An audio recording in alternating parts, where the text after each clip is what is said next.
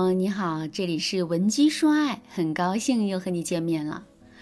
最近啊，我又重温了一遍《粉红女郎》，虽然是已经过去了十几年了，但是不得不说，这部剧真的是宝藏满满，尤其是万人迷的各种爱情金句，放到今天也是很实用的。其中就有一句让我印象非常的深刻：女人的使命就是变成一块磁铁，无论是谈恋爱还是结婚，都要牢牢的吸引住男人的心。说白了，就是女人要时刻的保持自己的吸引力。那谈到吸引力，大多数人脑子里蹦出来的第一个想法就是美女。当然没错，对美好事物的向往是人之常情。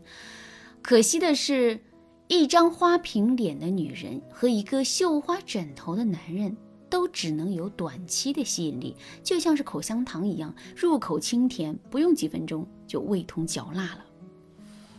借用《甄嬛传》的一句经典台词来说，就是“以色侍人，能有几时好”。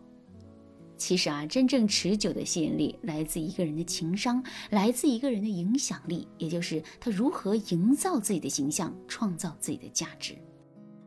那么，我们如何创造价值呢？举个例子，口罩呢，本来是一个很廉价的商品，但是在二零二零年初，新冠疫情爆发，口罩成了必需品。我记得那个时候，我和家人在三亚度假，想要飞回北京，可是那个时候啊，出行必须佩戴口罩。最后呢，我求爷爷告奶奶，终于是花了两百多买了十个口罩。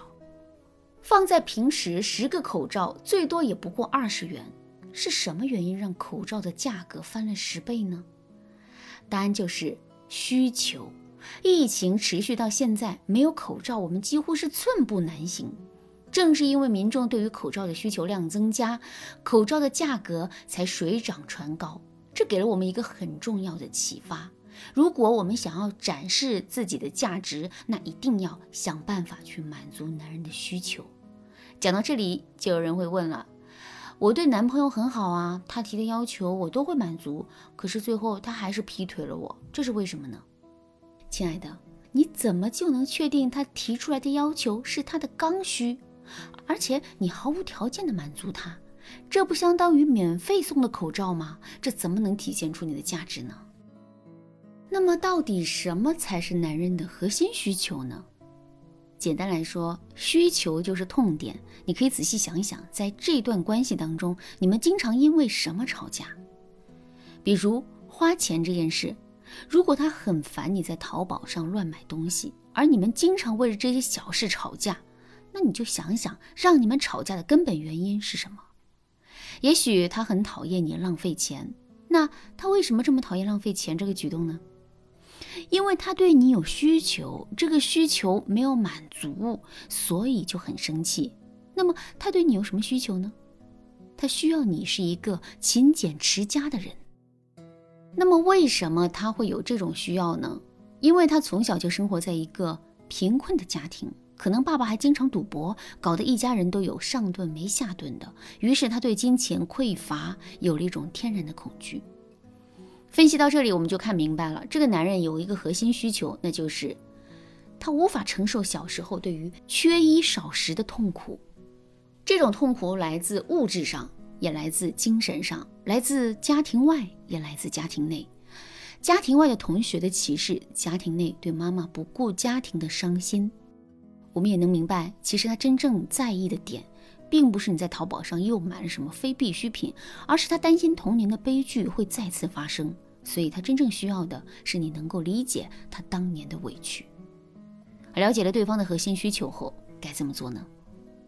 你首先要做的就是用共情的方式去理解他，而不是被他的需求蛊惑，变成一个完美的妻子、母亲。只有这样，你和他才能在一段平等的关系当中不断前进，营造越来越牢靠、越来越舒适的关系。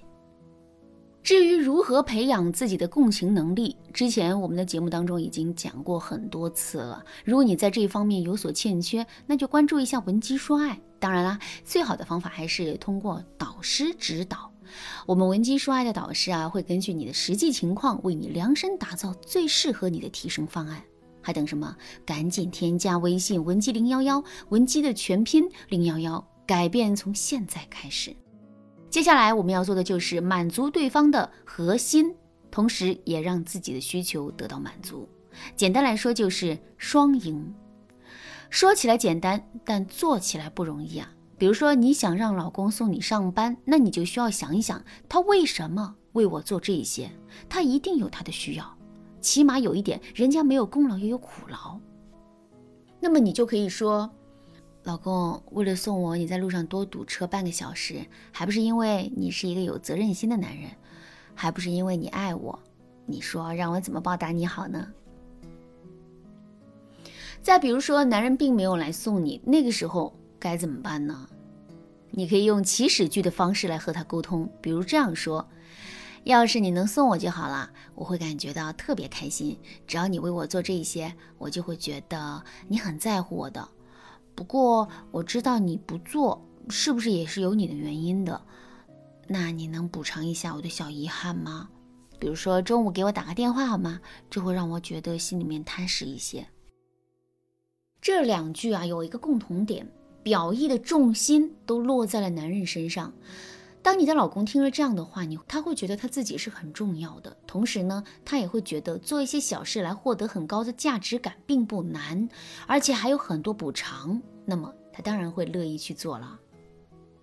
这里我要提醒一下大家，满足男人的需求，并不是说学会夸他就可以了。这里的前提是你和他是平等的，甚至你的地位是超越他的。为什么我要这样说呢？